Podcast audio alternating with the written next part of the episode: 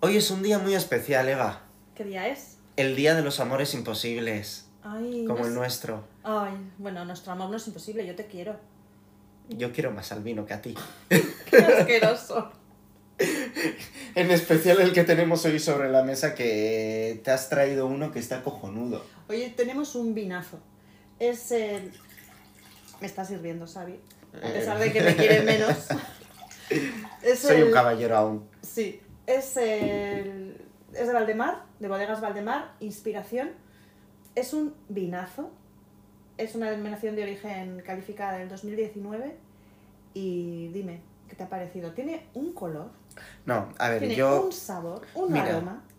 de saque te puedo hacer una nota de cata como tú quieras. De vino te voy a decir que está cojonudo. A mí me gusta, ya está. En vino es esto de me gusta o no me gusta, ¿no? Al final dejarte un poco de, de, eh, olores o no sé qué, pero ¿me gusta o no me gusta? Ah, Yo funciono así. A mí un vino me gusta o no. Yo también. Es y más, este me enamora. Está buenísimo. No, no, sí, hijo, eh, lo tuvimos, a ver, todo hay que decir, en el curso que hicimos, pues Valdemar lo patrocinó con sus vinos, nos... El taller de cocina. el taller de cocina, perdón, nos eh, regaló seis, seis botellas para el curso, sobró una, que es la que estamos abriendo hoy, porque nos quedamos con las ganas de probarla. Sí, la verdad es que, bueno, eh, fueron tres botellas de blanco y, y tres de tinto, de, de inspiración.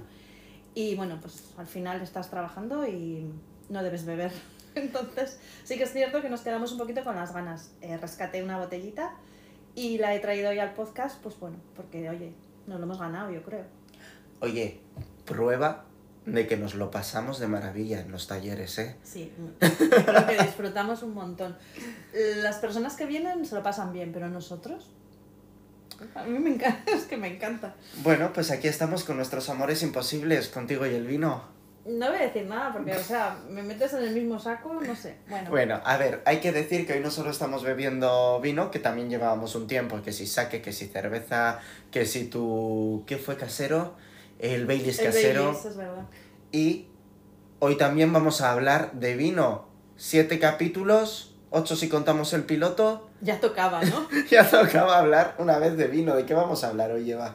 Pues hoy vamos a hablar de chacolí en lata o cómo adaptarse a los nuevos tiempos. Toma ya. ¿Cómo te has quedado? A pesar de que no me quieras. Blanco. ¿Qué te voy a decir? Como el Como el vino.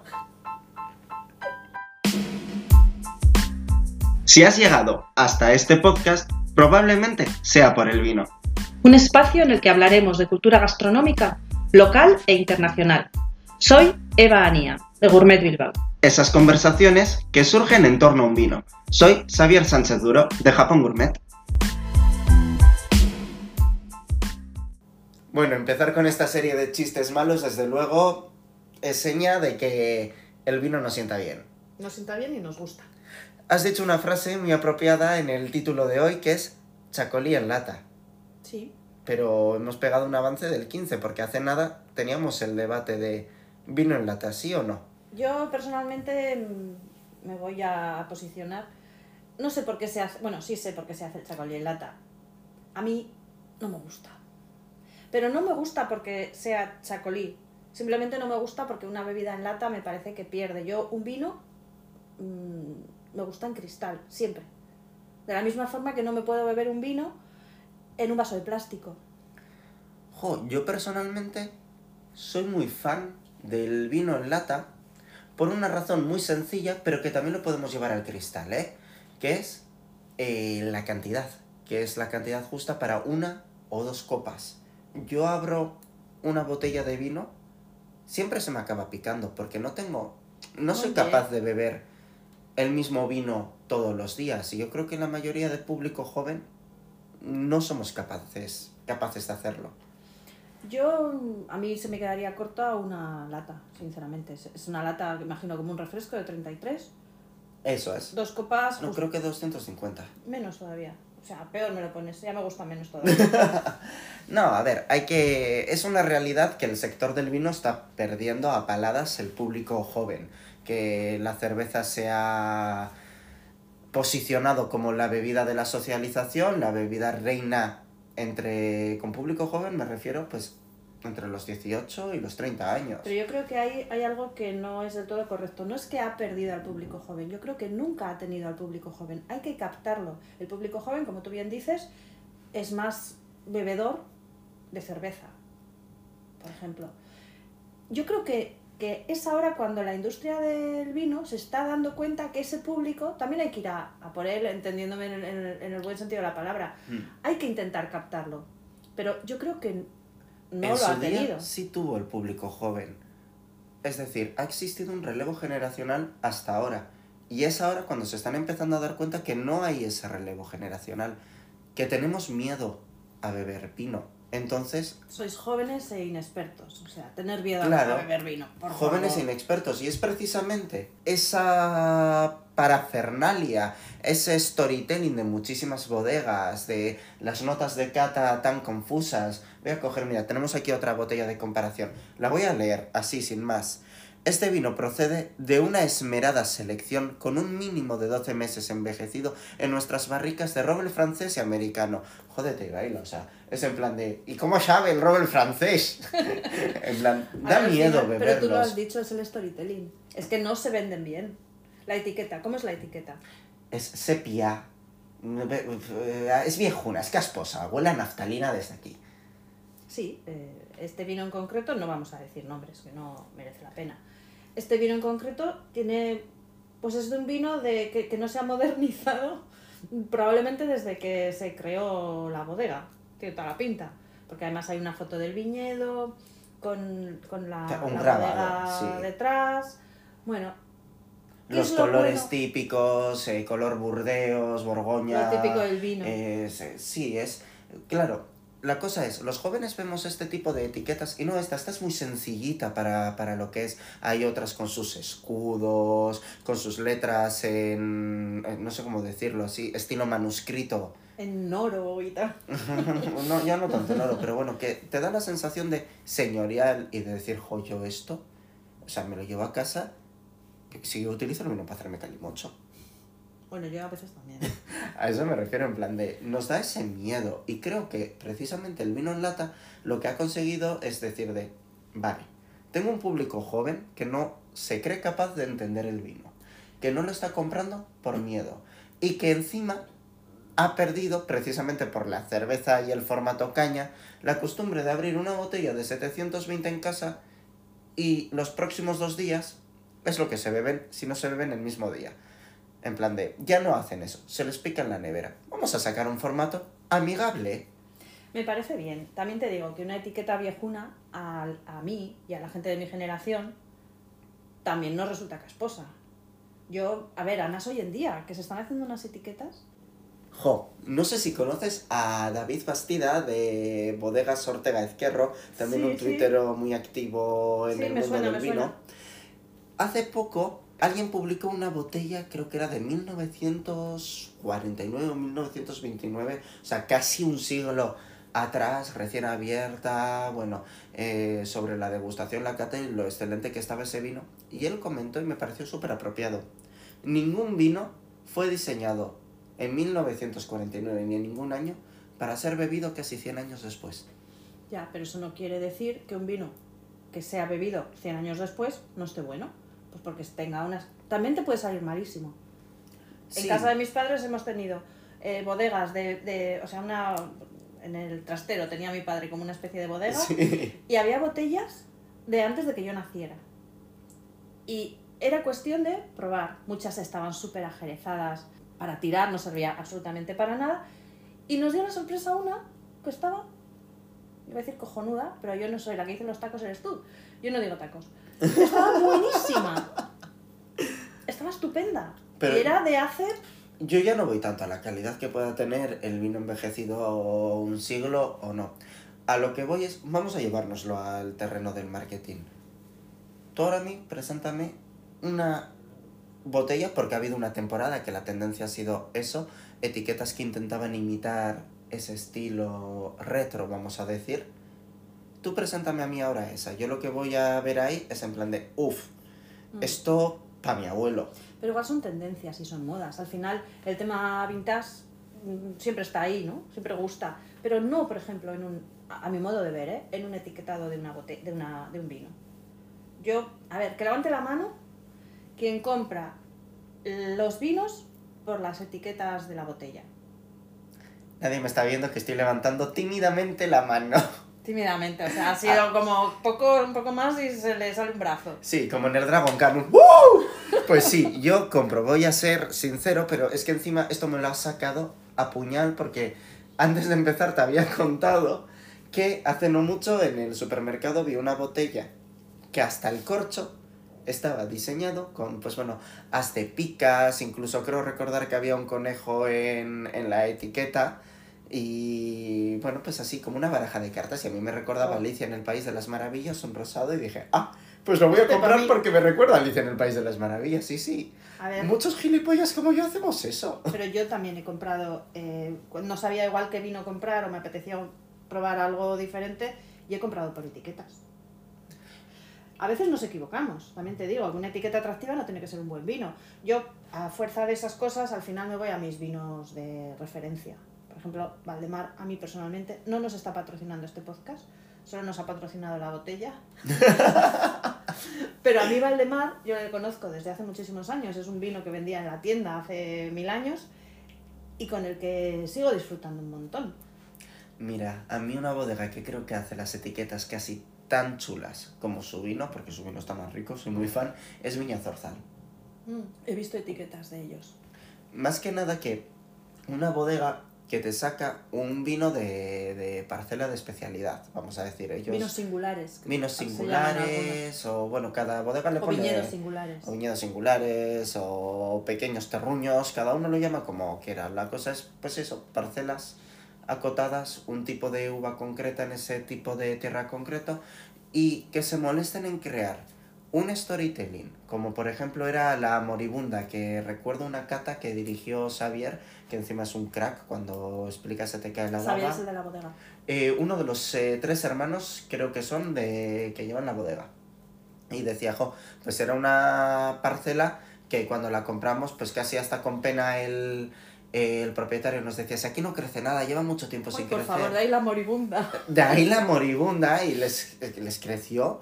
Fue una añada la primera excepcional, un vino súper buena y tienen una etiqueta negra de terciopelo, que es en plan de, o sea, esto empieza a ser muy gore, con la muerte detrás en plata y lo llaman la moribunda. Es en plan, cuando se molestan en hacer el storytelling, la etiqueta acorde al storytelling y un vino cojonudo dentro, ¿quién no compra esa botella? Claro. Eh, este, mm, ¿cuándo ha sido? ¿En, en enero o en, di- en diciembre? Ahora no me acuerdo. Ay, no me acuerdo. He estado en Ardo Áraba, eh, en Vitoria, que es de, pues bueno, todo tema de vinos. Y había una etiqueta, ah, bueno, he probado de todo, mm, yo creo que no he bebido más vino en mi vida, mm, probando, probando, disfrutando. Bueno, pues había mm, una bodega, que te voy a decir la verdad que no recuerdo el nombre, pero me llamó mucho la atención la etiqueta. Era un señor mayor, manos súper trabajadas, callosas, de campo, con una boina, tampoco me acuerdo cómo se llamaba, pero era Y es que ese marketing puede ser la diferencia entre que te pidas una botella en un restaurante o no. Por ejemplo, hablamos en el anterior eh, podcast del restaurante de Levante que estuve con mi chico, ¿no? Eh, era una carta, creo que dijo eh, la sommelier, la metre, eh, de 400 vinos. Después de describirle más o menos cuáles eran nuestros gustos, consiguió acotar a 6. Joder, qué artista. Y de esas seis, solo consigo recordar el vino que guardo el corcho. El vino que tomamos, que era eh, el Chardonnay de Francis Coppola. ¿El director? El director de cine, sí. Eh, al parecer, pues bueno, es muy aficionado al vino, viajaba mucho al Valle de Napa y en un momento dado, pues con el dinero que tiene, se compró una bodega y empezó a hacer su propio vino. Joder. Y Vamos, que no hay como tener dinero para ser bodeguero. Desde luego. Y evidentemente que fuera el vino de Francis Coppola nos influenció muchísimo a la hora de pedir esa botella. Iba a decir una barbaridad. Dilo, dila. Iba a decir que es como si... A ver, es que no lo quiero decir porque me vais a malinterpretar. Es como que si aquí te compras el vino porque es de Bertino Osborne. Hostia, pensaba que ibas a decir Belén Esteban, entonces no Ah, sé qué es peor. vino. Por favor. Pero, O sea, lo siento, no lo quería haber dicho, ¿eh? Uf, Pero qué sí. cosa más horrible. pero sí, es como muchas bodegas que al fin y al cabo venden su vino, por ejemplo, en base al turismo enológico, que si no fuera porque abren sus puertas, hacen visitas y la gente va expresamente a la bodega, Jo, Pero eso me parece súper bien. Es a mí me parece que, a ver, hay que ponerse las pilas, hay que adaptarse a los tiempos y, y hay que estar ahí. Entonces, el hecho de que las bodegas, prácticamente todas o muchísimas, son visitables. hoy en Puedes día visitar. Sí. Luego hacen em, en, una, en, un, en un viaje de prensa que hice a, a Rioja, a La Rioja, a la Besa, hacían tardeos que llamaban, que es pues eso, eh, por la tarde espectáculo, vinitos, tal. Hay muchísimos viñedos que te hacen rutas en bicicleta o puedes tomar un picnic en mitad del viñedo. Al final se han tenido que adaptar. Hay una serie de Aquí no se organiza, Vizcay, Vizcaico Chacoliña no hace acaso eh, conciertos en viñas cierto de Chacolí, sí. las comidas también entre, No entre me acuerdo viñedos. ahora mismo cómo se llama la acción que hacen, pero sí, sí, y de hecho lo han hecho hace unos meses, ¿eh? igual después del verano, octubre Es en o el así. Chacolí Neguna, que hacen Eso la es, semana es, del. Chacolí y... Al final es eso, o sea, hay que, mm, tú has dicho, la gente tiene también esos, esa curiosidad, te mueves, como te mueves por, eh, viajas por ruta gastronómica, también viajas por rutas, por bodegas, enología. La gente cada vez tiene más interés en conocer las cosas. El turismo enológico es uno de los turismos que más gente mueve. Y es que el vino sigue gustando. El problema es qué es lo que está buscando el consumidor joven y qué es lo que está haciendo el sector del vino para recaptarlo. Por ejemplo, algo que me mola mucho que es la cooperación entre industrias. Y lo han hecho muy bien con la industria precisamente que les está quitando ese público que es, o bueno, la industria que acapara la mayoría, no quitar, que acapara la mayoría del público joven, que es la de la cerveza. Creo que es Cervezas Alhambra quien tiene ahora una gama especial, que bueno, que antes que ellos ya lo hacían muchas pequeñas bodegas de cervezas artesanas, de por ejemplo, vinos que han sido, uy, vinos, eh, perdona, Cervezas. cer- eh, cervezas que han sido pues maduradas durante un tiempo en barrica de Jerez, en barrica de amontillado, en barrica de tal, que están como experimentando sabores, entiendo, ¿no? Pues a ver, dando otros aromas. eso es, cómo funciona pues una cerveza mm, de lo que sea, eso, envejecida, no envejecida, pero bueno, en un roble en lugar de en las cubas metálicas, me imagino. Otra práctica que también me está molando mucho, que es lo de escaparse de las denominaciones de origen. Muchas denominaciones de origen son muy restrictivas. Y sobre todo que encima estamos en medio de la batalla de, de Rioja contra que Rioja Alavesa sea su propia deo propia y que aquí, pues bueno, eh, no, no sé quién concretamente ha tenido la sacada de me voy a callar la frase de crear Basque Wines, que es la denominación de origen oculta de Euskadi, donde nos metemos Rioja, Alavesa dentro y todas las de Chacolí. ¿Ya vas a saber sacar, salir de este jardín? No. Pero bueno, a lo que iba es de salirse de las denominaciones de origen, de que sean tan sumamente estrictas y poco flexibles y decir de, joder, pues eh, yo estoy haciendo un vino del Alpenedés, pero no me puedo ser del Alpenedés, por ejemplo. Es un ejemplo, ¿eh? no digo que sea así. Si, no, eh, si lo estoy haciendo en, creo que es hormigón. En No sé, piscinas de hormigón. Eh, igual he soltado una burrada, pero juraría que es hormigón, cemento o material similar, que es igual de poroso, pero no aporta el sabor de la madera, que por ejemplo es uno de los sabores que el público joven, precisamente porque tiene ese aspecto viejuno de sus haitites, de sus abuelos y demás, están rechazando Bueno, pero y está, hacen vinos más fáciles de beber, más está asequibles. muy bien conocer o hasta qué público quieres llegar, está genial, conocer a tu público objetivo y poder ofrecerle lo que crees que a ellos les va a gustar, me parece genial. Innovar, hacer vinos de pues, que saben, eso, que tú dices, que conozco a mi público, lo voy a adaptar. Aunque Además esto que- me cueste no estar dentro de un ADEO. Pero qué importante es además conocer a tu público. ¿Verdad? Oh, es primordial. A mí me hubiera encantado cuando empecé con mi proyecto conocerlo de buenas a primeras, no ir conociéndolo sobre la marcha. Bueno, eso también al final es lógico, que vayas aprendiendo. Por cierto, volviendo a la cooperación sobre industrias, es que me voy a quedar un poquito plof si no, Si no lo si- digo. si no lo digo. He hecho una fricada y es que he pedido muestras de una sidra elaborada en Japón con manzana japonesa, o sea, una bodega de sake que ha hecho su sidra en colaboración con la sidrería vasca Sapiai.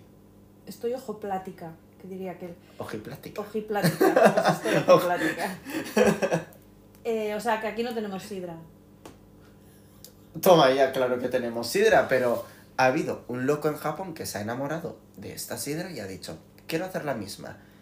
Voy a Pero con mi variedad, intercam- ¿no? con mi variedad. Voy a intercambiar conocimientos con Sapiain, voy a aprender con ellos, vamos a crear una sinergia, vamos a cooperar, que volvemos a la misma, y ha sacado en Japón una sidra japonesa que se llama Vientos Vascos. Uy, por favor, el nombre es horroroso. También- Perdón. Pero es que me lo parece, o sea, es muy japonés. bueno, como cotilleo. No, pero ¿eh, ¿lo vas a traer? He pedido muestras, no creo, a ver, es, en caso de importarlo es una importación excesivamente de nicho para un mercado muy cerrado que va a ser el vasco y el que quiera hacer la fricada.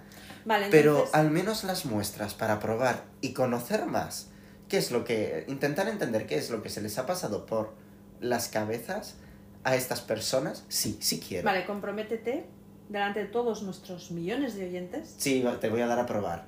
En un podcast. Quiero hacerlo de- en un podcast sin que me lo des previamente. Quiero probarlo en directo. Venga, ¿Sí? lo probaremos en directo, pero va a tener que ser en el siguiente. No, bueno, cuando llegue. No, no, en el siguiente, porque dentro de dos semanas yo lo tengo que tener probado. Venga, Ahí te perfecto. lo digo. Vale, genial. El próximo podcast con sidra japonesa. Y volvemos al hilo del vino. Venga, sigue, nos hemos desviado. Voy a beber un poquito más. Pues mientras tú bebes un poquito más, yo ya me he quitado la espinita que quería decir de esto de la cooperación. Y yo sé que tú tienes una espinita que son los corchos. A ver, Espinita. Al final es como todo, es un poco... mm, supongo que las cosas se hacen por un motivo. No sé si soy a la única que le molesta un corcho de plástico en una botella de vino. Mm, no, es, es incómodo. Es Ya. incómodo porque cuesta más sacarlo. Pero no solo por eso, yo entiendo que el alcorno que Sí, eh, pues puede estar en peligro de extinción, no lo sé, lo que sea, o que es muy caro, no lo sé. Pero, joder, donde esté, además yo creo que respira de otra manera. eh, básicamente es abaratar. Claro, pero a ver, a cualquier precio, es que no hay bodegas que hacen, a mí hay una de Chacolí que ahora mismo no la voy a nombrar. Si no hay nada bonito que decir, no la nombres. En el que hace vinos muy, muy top, que a mí me gustan muchísimo, incluso el de alta gama, que es uno de mis favoritos, lleva corcho de, de silicona. ¿Y qué me dices de la botella de rosca? Como las americanas. Que Bueno. no, que no, o sea, que es de, ¿cómo se dice? Sí, de rosca, como antiguamente Pues había... igual lo prefiero al corcho de silicona. Yo, yo quiero corcho normal. Mira, eh, al final yo salgo a lo que estoy más acostumbrado porque me dedico al saque. En el mundo del saque no existe Mm. el corcho. Y todos son o de rosca o unos tapones muy curiosos, Los he visto. espirales. Muy bonitos. Son muy... Sí, que encima tú cuando lo abres te recuerda a un, bot- a un corcho de, de champán porque hace el mismo efecto. Son, no, son muy curiosos, pero estoy más acostumbrado a eso. Y cuando tienes que hacer un producto cómodo para tu público... ¡Guau! Me he acordado. Qué decepción me llevé en Año Nuevo. Pues, Eh, mi, mi suegra compra unas botellitas de cava para cuando se hace eh, un cóctel tipo Aperol Spritz en, en casa, ¿no? Y abrimos una de esas, pues cuatro personas, había botellas, no íbamos a comprar una y bueno, yo tampoco es que le dé especial importancia al año nuevo. Entonces abrimos una de esas, yo fui, que claro, quería que el corcho hiciera plof. Que era de rosca, qué decepción me llevé. Más grande. Estuve, estuve un rato en plan de, ¡ay, qué es de rosca! al final es un poco lo que venimos hablando, que son formatos, pues bueno, pues que llaman un poco la atención, que se han adaptado a los tiempos. Otro formato que yo vi por primera vez en mi época de la tienda es el vino en brick, o sea, en brick, no es el vino Sabi, no, no sé cómo... Eh, el- no es el- sí, ¿Cómo jo. se llamaba el vino ese? Es que no, no sé cómo, cómo se llama, tiene un nombre y ahora no me va a salir. El que te viene en caja, Que sí, que son 3 o 5 litros. y Eso que tiene es, con un grifo. grifito. Eso es. Pues eso es, la primera vez que yo los vi, pues fue, pues eso, en mi época de la tienda, no sé, en el 2000, 2008, más o menos. Y, y me sorprendió muchísimo, porque además yo tenía, o sea, yo vendía muy bien ese vino. Y yo decía, pues no sé, yo me imaginaba a los típicos chiquiteros poniéndose como en cola, como en la sidra casi, con, el- con su vaso chiquito debajo del grifo. Es cierto que hubo una época en la que era muy popular. Por ejemplo, en Tite y Mama, eh, mis, eh, mis abuelos eh, compraban ese... jo, tampoco me va a salir el nombre, voy a estar dándole vueltas hasta que me salga, pero compraba ese formato de caja con, con, Con grifito. Ujú. Al fin, a ver, mis abuelos toda la vida han sido muy, vamos a decir, humildes. Entonces, algo, un recuerdo que yo tengo de la hora de la comida era el brick de Don Simón encima de la mesa. Eso, don Simón, que no me salía. De Entonces, hecho, bueno, vino Sabin, que no sé si existía o no. puede que exista. Entonces, bueno, cuando apareció este que era económico, un grifito, cómodo, y encima incluso eran vinos de mayor calidad por un precio más asequible, eh, iban a ellos. Hubo un tiempo en el que desaparecieron, pero ahora los estoy volviendo a ver. Yo no sé si son modas o que al final es como eh, muchas cosas que igual las has lanzado en una época que crees que era la adecuada, pero realmente no era la adecuada, y dices, bueno, vamos a relanzarlo de nuevo, que no tengo ni idea, porque yo no los he vuelto a ver. ¿eh? Yo me acuerdo de eso un poco cuando estábamos preparando un poquito el podcast de hoy, hablando de, de esos diferentes formatos y tal. Digo, mira, pues yo me acuerdo de, de ese en concreto. Jo, es que es algo, por ejemplo, que lo he visto en el sector del agua. El agua, hace no mucho sacaron los bricks de agua bajo el lema agua en cartones mejor, que se quedaba un poquito en agua de borrajas, nunca mejor dicho, porque al fin y al cabo eh, reciclar el material del que está hecho el brick es muy complejo. Entonces, que fuera medioambientalmente sostenible o mejor que el plástico, sí, bueno, es mejor que el plástico, pero sigue llevando un porcentaje de plástico. Pero cuando has dicho es mejor, era mejor en, en términos medioambientales. Mm, cogido No. con pinzas, pero era mejor. sí, pero bueno, sí. era mejor o, o de hecho se intentó, pre- se, se pretendía hacerlo por ese motivo. Pero vamos a lo realmente importante. Bueno, vale, el agua, el agua no tiene No, sabor. quería decir que ahora lo han sacado en ese formato porque están completamente separados los elementos. El, el plástico no es plástico, el metal este o Sí, no, tipo... el interior, como El interior en el que va el agua y la caja de cartón. Lo separas y la caja es reutilizable. Pues es algo que lo ha adoptado del vino el sector del agua. No, y todo eso está muy bien y al final hay que evolucionar y hay que intentar innovar y sobre todo si podemos ser más amables con el medio ambiente, muchísimo mejor, eso está claro.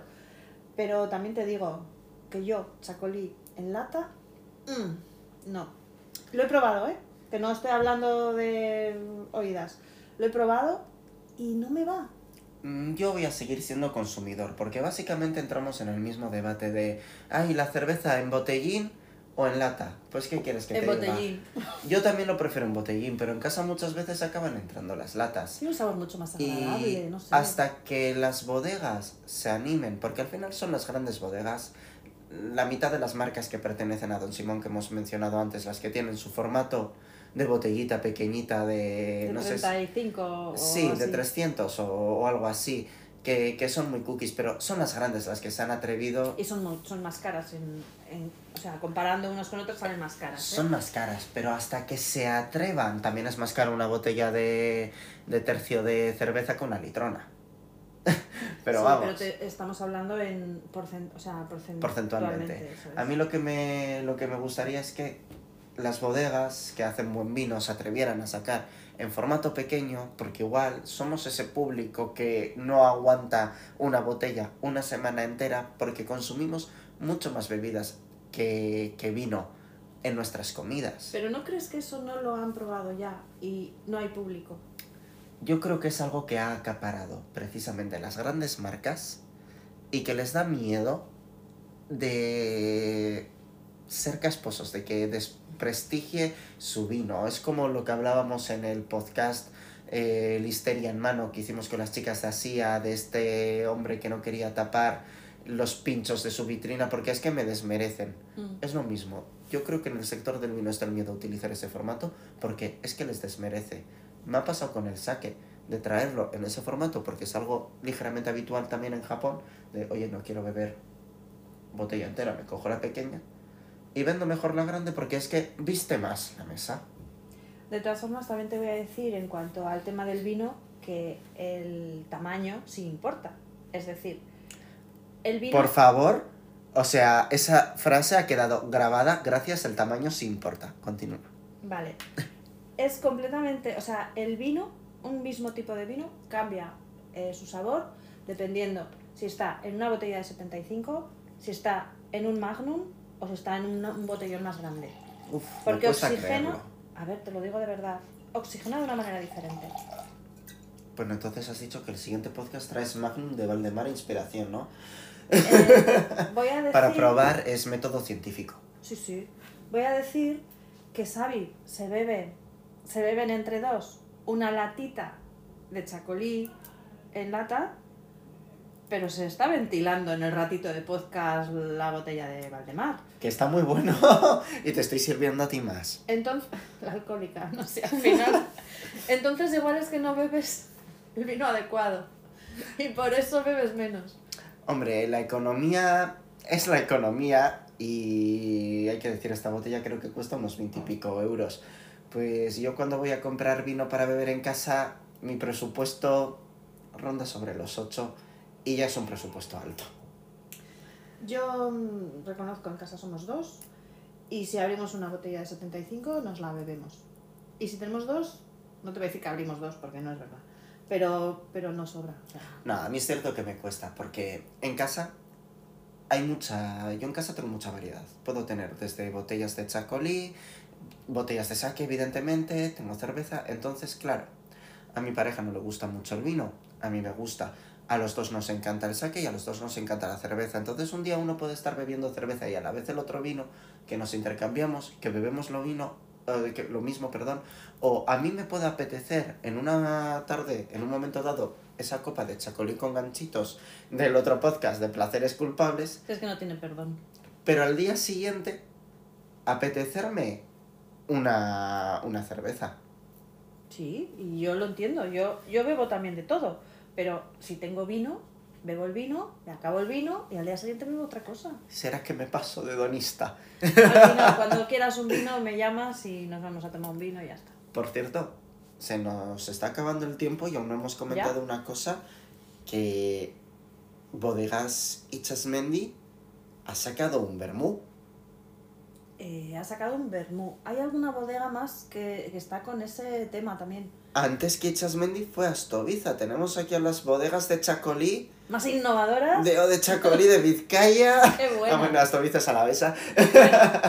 Pero ya sabes que los de Bilbao no o sea, con, con la diversificación a tope. A mí eso me, me gusta, al final está bien. Esto es un poco lo que has un poco iniciado antes, colaboraciones, diversificar, porque Astoviza no solamente tiene el vermú que ha creado ahora, está el vino, está tiene varias cosas más. Ginebra, si no me equivoco, y aceite de oliva he llegado a ver.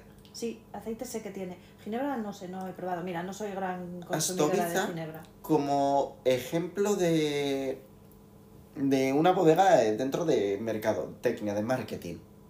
A mí me parece eh, que es un ejemplo a seguir. No solo que se ha llegado a hacer súper rápido un nombre dentro de Euskadi, sino que incluso hay una exportadora que se lleva Astoviza a Japón y se ha vendido tanto que han tenido que sacar una marca específica para el mercado japonés que se llama Pilpil. Joder, qué bueno. En plan de. A, a nivel de marketing me parece un ejemplo a seguir. Estoy mirando mientras hablas, estoy mirando un poquito sus redes sociales, porque al final también eso dice mucho de, de las... Vamos a tener que marcas. hacer como el caradura este de las empanadillas y mandar, después de hacerle la promo, una factura. Porque nos hemos puesto a decir marcas aquí. Ya, bueno, al final decimos un poco lo que nos gusta y lo que nos... Pues eso, lo que nos Pues sí. atrae. Somos un podcast humilde Pero bueno, cuando queráis mandarnos algo no tenemos ningún inconveniente. Sí, si hay que probarlo durante el podcast, se prueba. Bueno, pues entonces vamos a ir poniendo fin a esto. El siguiente podcast lo abriremos o con sidra japonesa o con latas de vino. Ya veré no cómo te vendré. Si es torturo. con lata de vino no vengo. Eh, únicamente recordar como siempre que nos podéis seguir en iBox, Google Podcast, Spotify, Apple Podcast, Estamos también en redes sociales. arroba podcastivino. Iba a decir en Instagram y en Twitter. Y nada, no hemos llegado a ninguna conclusión, así Como que siempre. esperamos que vosotros sí y que nos las comentéis, cuáles son vuestras conclusiones, compartidlas. Eso es que nos encanta que nos deis un poco de, salchi de, de salchicha. De salchicha, un poco de chicha. Bórrame eso, por favor. Repítelo. Eso es que nos encanta que nos deis un poquito de vidilla. Así que nos vemos dentro de dos semanas, en jueves, listos para el pinchopote. Venga, hasta pronto.